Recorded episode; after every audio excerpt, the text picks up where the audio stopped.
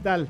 Em, nuevamente aquí los ignoramos Luis Calixto y... Michelle Vladimir.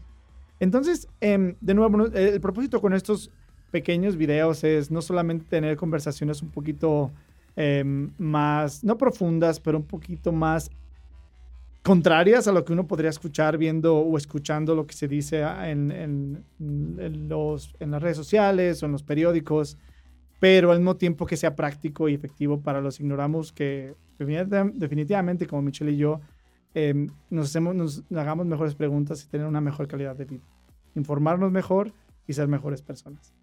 Y el, tema que escogimos, em, llevándolo de la pandemia que hablábamos la vez pasada, es el humor como arma contra el cinismo. Y Michelle, es, Michelle Vladimir es una de las personas que en momentos de estrés y de ansiedad siempre me cuenta chistes, así que no nos va a defraudar. Paz.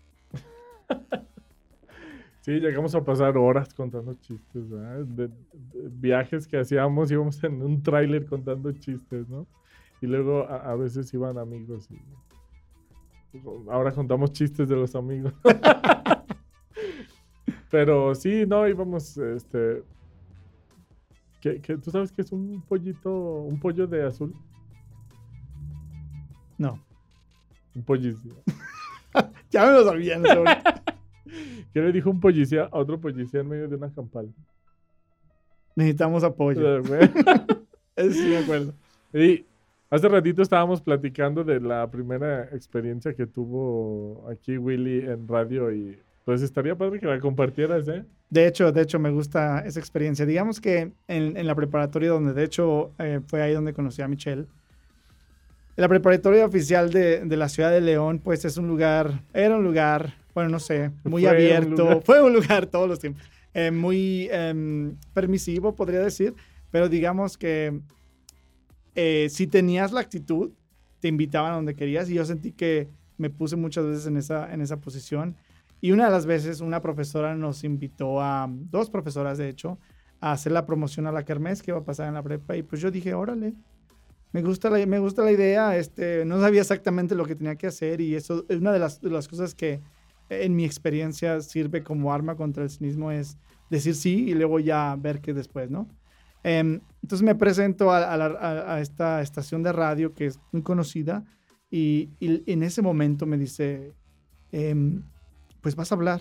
Y empieza a hablar la chava y yo, oh, gracias Sandra, pues en efecto el comité el organizador de la Kermés y yo ni siquiera era parte. Entonces, digamos que después cuando regresé a la preparatoria muchas personas me dijeron, oye, este te salió chido. Y yo sabía, yo ni siquiera sabía que tenía una audiencia. Yo no escucho la radio, no escuchaba la radio. Entonces, digamos que es por eso que en, lo que yo creo, en lo que yo, pues en, las cosas que pienso, digo que el humor es una de las mejores estrategias contra lo que hablábamos la otra vez, ¿no? De la ansiedad o, bueno, cuando tienes una tendencia es diferente, pero cuando, cuando tienes una cierto tipo de, disposición a quejarte, a ser cínico, a decir, oh, la nada va a cambiar, las cosas siempre son iguales, el gobierno, la economía, mi novia que no me pela, o yo que nunca, nunca hay eh, mujeres adecuadas para mí, y cómo el humor ayuda. No sé si tú o estás de acuerdo o, qué tienes a escuchar en,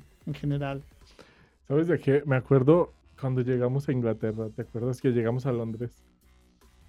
Y, y que no teníamos reservación, ni teníamos nada, y, y, estábamos en la fila y nos iban a preguntar este, a qué veníamos y todo. Y, pusimos ahí un hotel de la guía de turistas. y, y, dijimos, chino, se van a dar cuenta que estamos nerviosos, ¿no?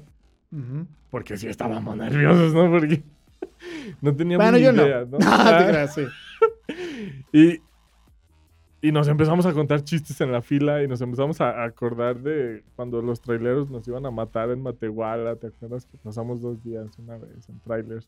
Íbamos de México a Monterrey a pues a curiosidad, ¿no? y, y, nos empezamos a acordar de todo eso. Y una vez en el Cervantino, ¿te acuerdas que estábamos en la casa de un amigo y que había como una bola de eh, unas pandillas afuera que nos querían acabar y aventaron botellas. Y salimos muy cuidadosamente caminando, pues para no molestarlos, incomodarlos. Y, y una amiga gritó: ¡Corra! y pues tuvimos que correr del cerro, ¿no? La otra cosa que me pongo a pensar es cuando, obviamente cuando uno es joven es muy irresponsable, ¿no? Y, y te pones en condiciones que después te acuerdas y dices, híjole, ahí estuve muy cerca o de que me asaltaran o de que me pasara algo feo, irreparable. Entonces, yo de nuevo como ignorante, las preguntas que me hago es, o como irresponsable, ignorante también es, ¿cómo mantengo vivo de algún modo ese, ese, ese humor en mí para afrontar las cosas que pasan como la pandemia, como una recesión económica, sin ser irresponsable? No, definitivamente es un asunto de seguridad y, es algo que tienes que, si no te lo forman en, tu infancia o te lo formas en la adolescencia, eh, eh, es muy complicado agarrarlo después, ¿no? Y, tienes esta parte de, de, todos estos coaches motivacionales que te llenan de tú puedes, eres el mejor y etcétera. Y toda una, una psicología, eh, ¿cómo la llaman? Psicología motivacional para que salgas de esto, pero te das cuenta que solo es momentáneo. Y la verdad es que cuando te haces el hábito de obligar a la vida a decir que sí, cuando te haces el hábito de obtener lo que quieres poniendo todo el esfuerzo y quemando tus naves, te va dando cierta seguridad y como dicen, si la vida te da la espalda, pues le agarras las, ¿no? Nalgas. Sí, pues no hay de otra. No, pero sí es algo muy relacionado con la seguridad que te vas dando.